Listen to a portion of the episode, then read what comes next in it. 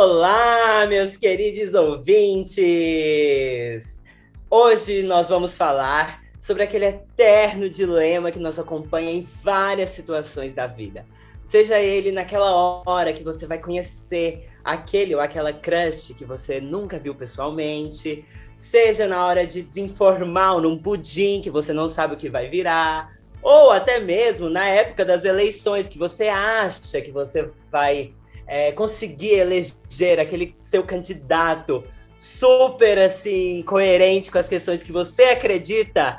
Mas não, não, não, não, não, não. Isso serve até mesmo naquele momento de reality show quando tá começando e você aposta todas as suas fichas em um personagem e chega lá a pessoa só dorme e não faz nada.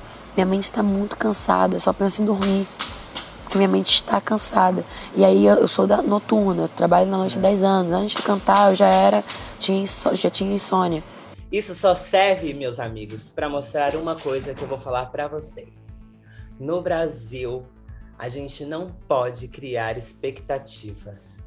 Sabe por quê? Porque nós, principalmente nós artistas, a gente não vai conseguir fazer aquela pecinha que a gente sempre sonha com o edital, meus amores. Isso é só uma expectativa. E o edital ele serve para a realidade dar na nossa cara.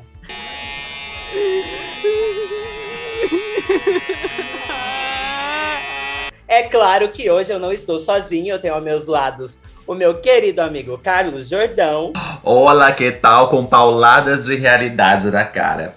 João Pedro Ribeiro. Não sei nem o que falar disso. Digo oi. Letícia Rodrigues. Eu não tava preparada! Eu sou pronta! Guilherme Regis e nós somos o Vem Ser Feliz Aqui Fora, o seu podcast sobre reality show, indústria cultural e política. Solta a vinheta! Hora de eliminação. O Brasil vai fazer você calar a boca. Olha ela!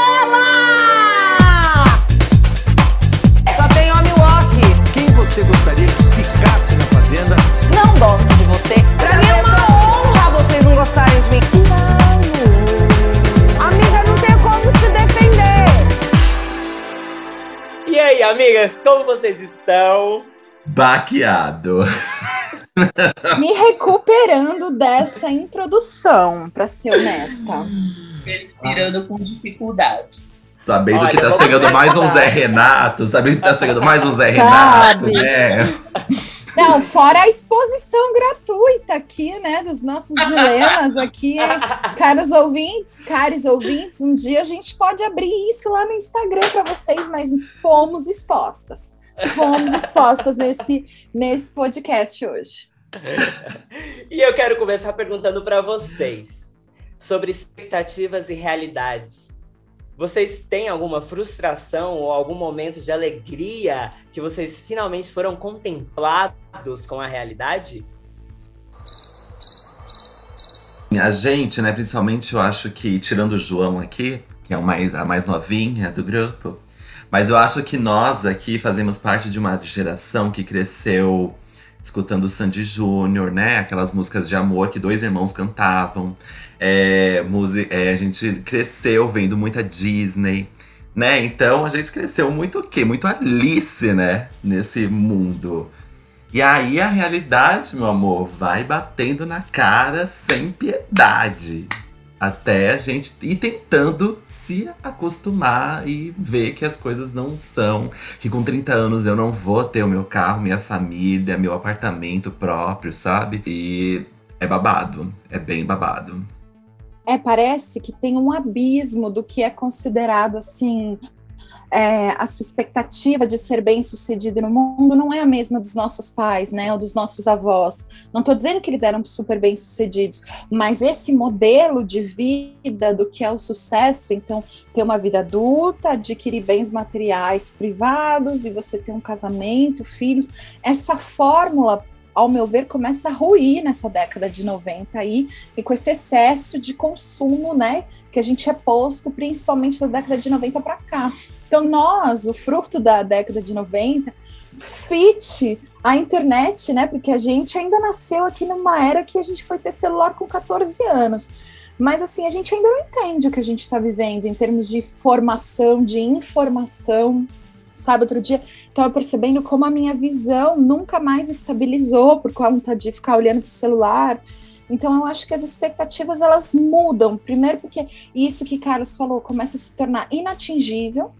Aí eu acho que tem dois caminhos. Tem esse que você percebe que você vai tomar uma paulada na cara, porque, tipo, você não vai ter nada com 30 anos, gente, a não ser que você já tive, tivesse antes de nascer. Mas assim, você não vai ter nada. E aí, eu acho que você se acostuma tanto com a falta de expectativa que aí também qualquer coisa fica bonita. Sabe assim?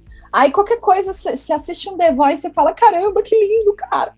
Que momento bonito, cara. Cláudia Leite. Você começa a se emocionar com umas coisas. E aí eu acho que é, é, é, esse estado de vulnerabilidade da gente sempre tentar alcançar expectativas inalcançáveis e aí a gente acaba também aceitando umas coisas desse mundo que talvez não fossem tão aceitáveis, né? Então fica esse dilema. E aí eu acho que é muito difícil. Eu, por exemplo, não consigo dizer o que eu realmente espero da vida e tampouco consigo dizer o que realmente me frustra.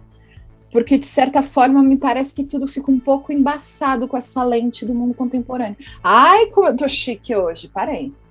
Nossa, amiga! Eu achei Sabe?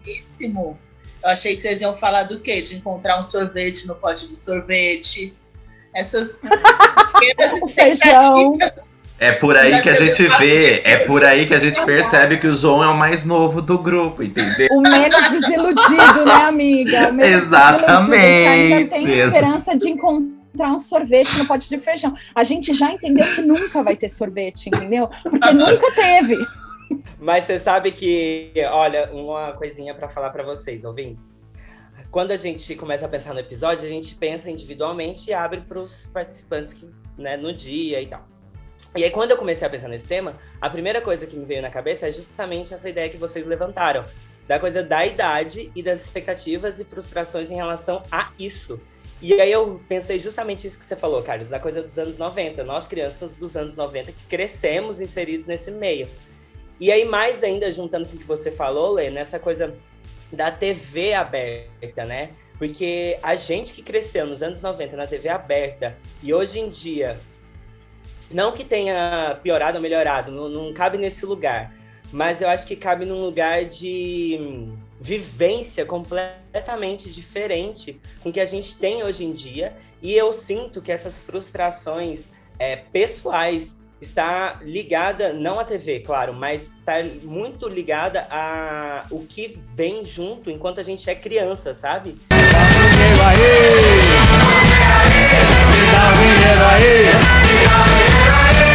E aí é muito difícil a gente separar isso da vida real, principalmente quando você tem 30 anos no mundo pandêmico, né? É assim, é surreal isso. Então, achei muito interessante vocês levantarem essas questões, porque de fato são as mesmas que eu tenho. E eu sinto que os nossos ouvintes também têm, porque a grande maioria deles possui a mesma idade que a gente, sabe? Segundo o Anchor, né? Olá, Guatemala. Mas, João, e aí, quais são as suas, as suas expectativas e frustrações? Pode ser o pote de sorvete, tá tudo certo também. Amigo, todas, né? A gente cria um mundo ideal.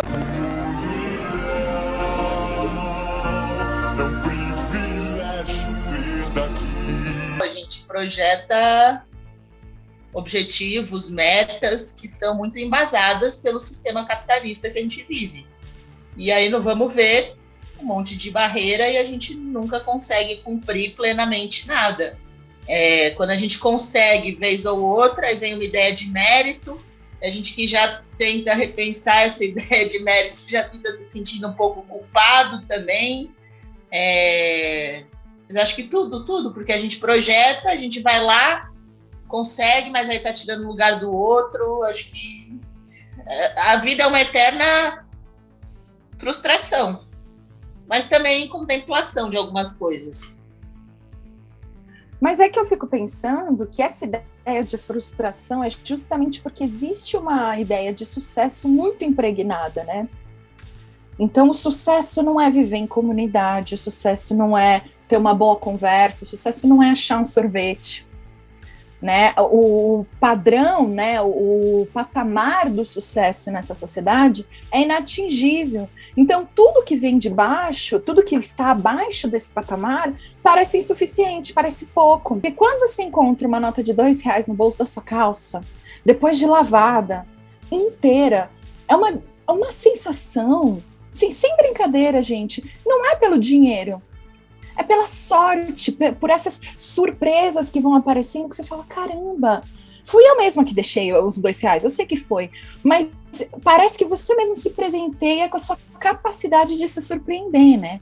Então eu acho que tem aí um lugar também bonito de, de que a gente sempre não parece, mas a gente está sempre quebrando esse conceito do sucesso, né? Ou de tipo, você tá ali na sua casa tarde e fala, porra que dia bosta que eu tô tendo, eu queria tanto um docinho. E aí vai procurar, vai procurar, acha um talento, cara. Sabe assim, você esqueceu que você tinha guardado o bagulho ali. Porra, sabe? Ou então você vai no encontro com seus amigos para uma praia, pode ser, sei lá, Angra dos Reis. De repente alguém tem uma ideia de fazer uma linguiçinha na cachaçinha que não fica boa. Mas valeu a viagem inteira para poder ter experimentado essa situação. Então, assim, eu acho que ao mesmo tempo a gente fica nesse equilíbrio aí também, né? A gente nega o tempo todo o que é posto pra gente.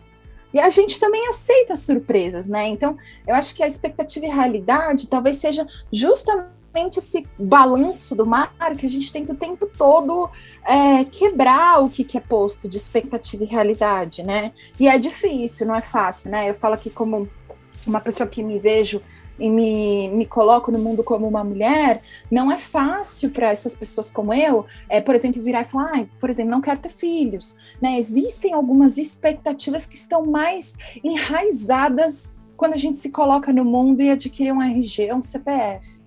No entanto, eu acho que assim, né, tem um arco-íris todo entre essas situações de expectativas e realidades e vários tons aí invisíveis. E, e, que no fundo a gente fica o tempo todo se balancear entre se surpreender, não se surpreender, não se frustrar, se surpreender, não se surpreender, se frustrar. E aí, sabe, várias pessoas do autoajuda vão lá falar: não crie expectativas. Aí outros, os coaches vão falar: crie expectativas. Aí Jesus vai falar: é, abençoa o pão de cada dia. Aí o Buda vai falar. Sabe, pondere sobre todas as coisas. Então, assim, tá todo mundo meio tentando entender esse equilíbrio aí das coisas. No fundo, acho que tudo é um baile muito louco, tá cada um dançando uma música. No fundo, todo mundo quer dançar uma coreografia, mas tá cada um numa música. Assim, essa é a minha metáfora de hoje. Obrigada, ouvintes. Eu pensei num negócio agora e eu queria compartilhar dois causos com vocês. É, tem a realidade versus a expectativa, né? E a realidade da expectativa, que pode ser muito bom. Eu, por exemplo, sou um jogador assíduo da Mega Sena. Eu jogo na Mega Sena. Passou de 10 milhões, o que é sempre, porque sempre acumula, eu tô lá jogando. E eu passo até o dia do sorteio imaginando a minha vida, como vai ser o prêmio. E aí eu vou ter uma casa maravilhosa, eu vou ter um teatro, eu vou conseguir criar empregos, eu já imagino as peças que eu vou fazer, o maquinário que eu vou ter, como que eu vou montar você. E eu, eu fico muito feliz nisso. É, o Big Brother também me deixa super. Uma das melhores semanas do meu ano é a semana que eles liberam, entre o dia que eles liberam a lista dos participantes até a data de começar. Eu fico vivendo aquilo ali antes, já imaginando como vão ser aquelas pessoas. Essa realidade da expectativa também gera uma adrenalina, uma coisa, um sonhar, né? Um, um imaginar que é, que é muito gostoso também, por mais que depois a gente se frustre. Que eu nunca ganhei na Mega Sena e o Big Brother nunca é como eu imaginei, porque o público elimina o vilão na quarta semana. Alguém não Amigo, tá bem, gente. Alguém não, não tá, tá bem. E é por isso que a gente vai começar com ele. E aí, amigo, quais são as suas decepções ou as suas alegrias deste BBB? Amigo, deste Big Brother, minha grande alegria, e aí os ouvintes vão me julgar muito, foi Carol Conká.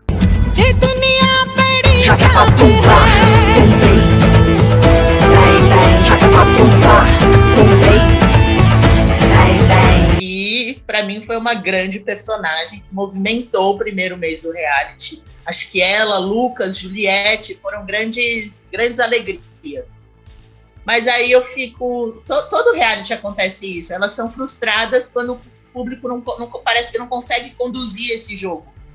Vira vilão contra mocinho, vira maniqueísta e a história vai se empobrecendo, sabe?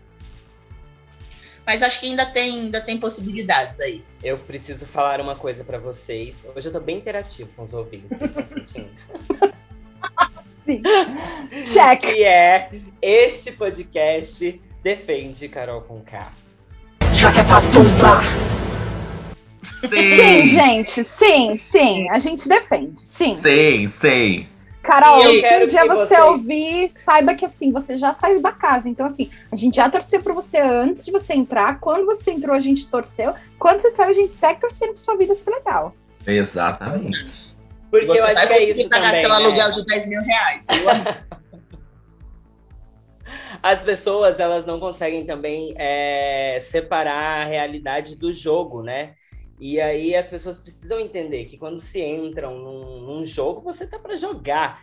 E aí é, é, é isso, né? A gente tá ali inserido naquilo e vai ser o que vier. E sabe-se lá se nós não seríamos uma Carol com K se tivéssemos nesse, nesse reality, sabe? Já que é pra jogar, joguei. E eu tava falando justamente isso quando começou essa. Aí começou, né, esse levante todo que, que começou a me irritar muito, assim, confesso. Né, essa coisa, esse cancelamento, essa, né? Era quase uma caça às bruxas, assim. É, e eu ficava, gente, o povo tá se passando, o povo tá se passando. E aí eu tenho um grupo com os meus primos, ó, vou expor eles aqui. É, tenho um grupo com eles. E aí eu comecei a, a, a falar, falei, comecei a explicar o porquê que eu, que, eu, que eu queria que a Carol continuasse no jogo, porque ela era importante, porque ela movimentava. E aí eu soltei a seguinte frase, assim, falei, olha, se tivesse uma câmera seguindo vocês 24 horas por dia, vocês acham que vocês também não estariam cancelados? Assim, só, só, só pra dizer, assim, a gente sabe, né? A gente sabe onde aperta o calo, né? E aí, e aí tem essa, mas tem essa coisa do entretenimento, né, que a gente senti muito que esse ano foi, acho que é isso, né, a gente tá em pandemia, tá todo mundo cagado e fudido. Parecia que é aquele livro lá, né, o 1984, aquele minuto de ódio, sabe, que as pessoas precisavam ter ali pra ah, pra, pra se exaltarem, pra gritarem, pra xingarem, porque pra mim, eu, eu, eu, eu vi aquilo e falava, gente, mas nossa, o povo se passa, se passa numa tal maneira e, e, e eu não conseguia, assim, sabe, associar muito. Como diz meu amigo Carlos Jordão, né? No mundo cheio de cancelados, quem não está é rei. E aí eu fico pensando ainda mais nessa questão do grande cara que coloca essas pessoas lá dentro e na expectativa que ele tem de que dê bom, né? E aí eu pergunto pra vocês, está dando bom ou não? Está bo- dando bom demais. Sim, A também acho. Mas eu acho que ele rebolou, eu acho que ele rebolou.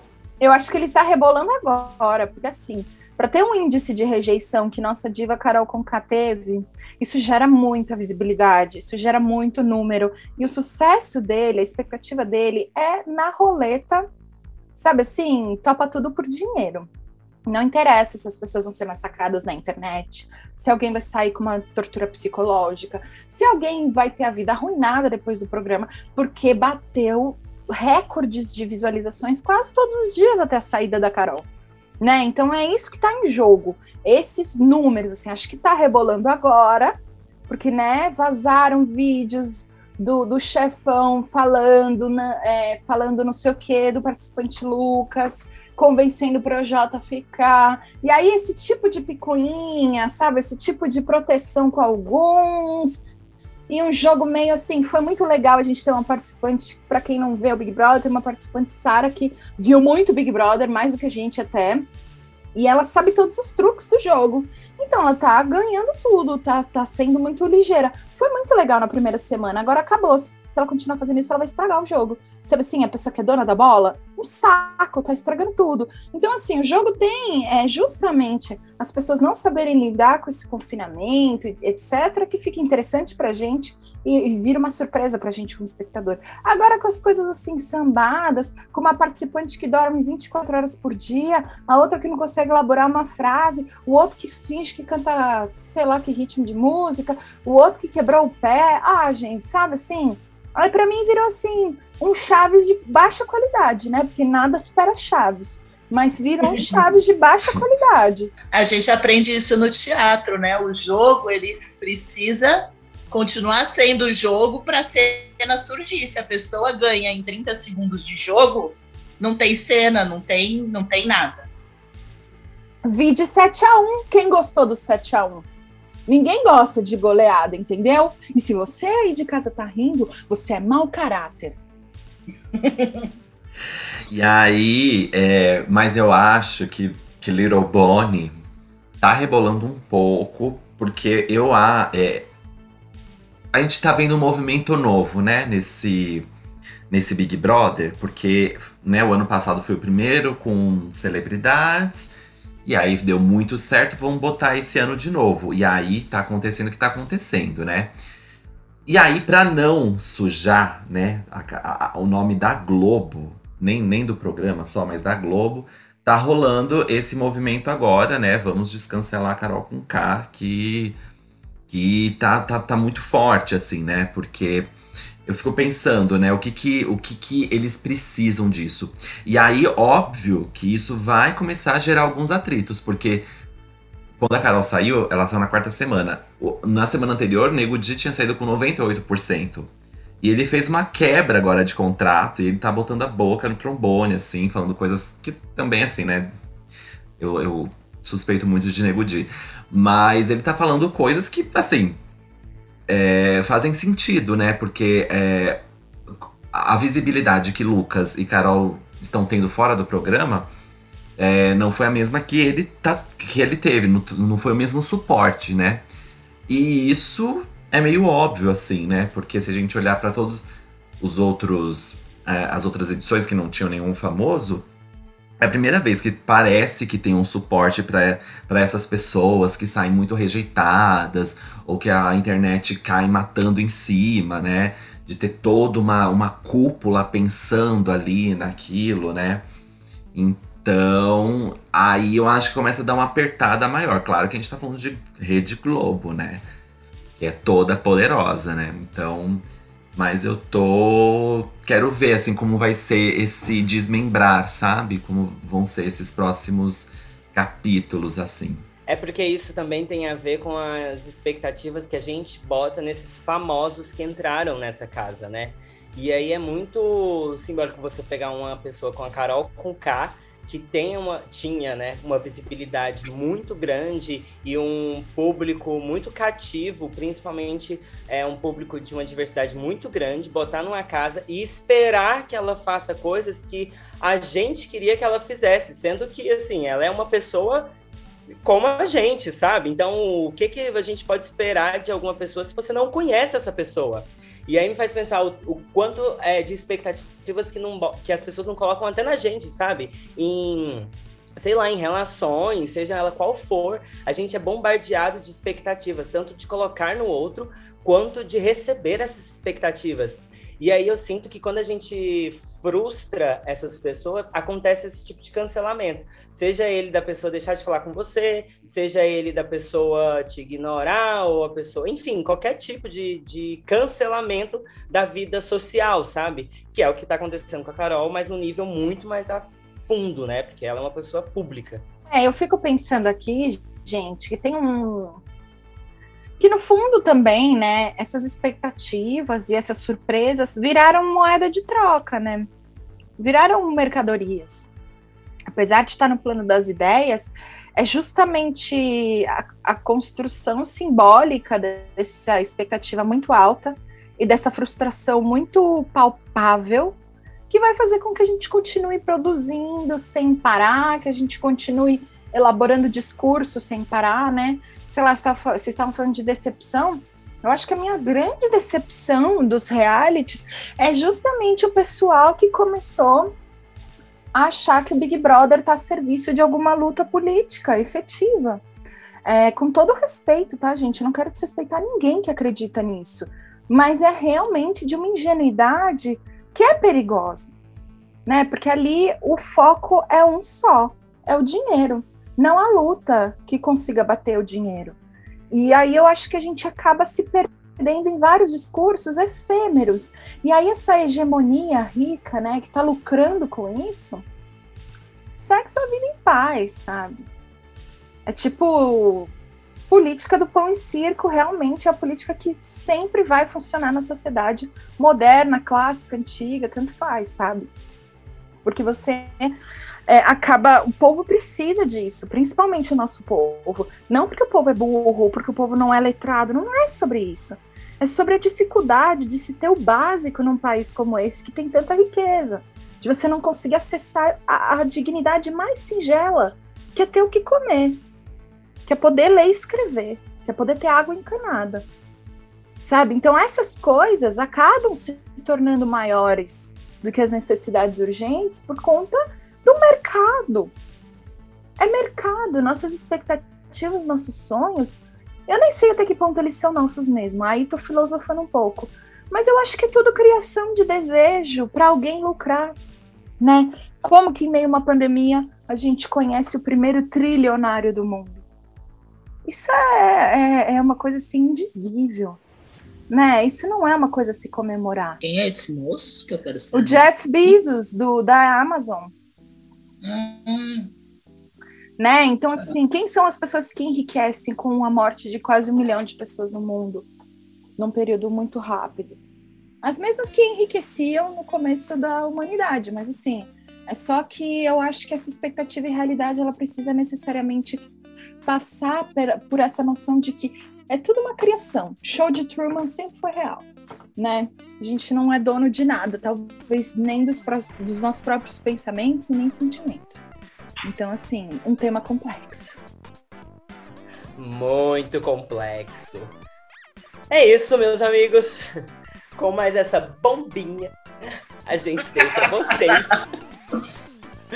para pensar e voltamos na semana que vem com um episódio é, um pouco mais brilhante, talvez, não sei.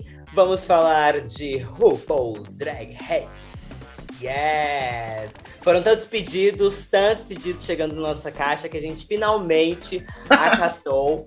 E para você que pediu pra gente isso, acompanhe o nosso podcast, que semana que vem estamos de volta.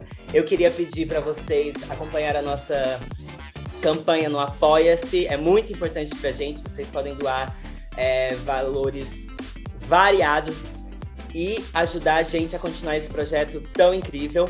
É, queria agradecer a Rodrigo Mancusi pela vinheta que vocês escutaram, maravilhosa. E é isso, nós somos os Vencer Feliz aqui fora, o seu podcast sobre reality show, indústria cultural e política. Hora de eliminação. O Brasil vai fazer você calar a boca. Olha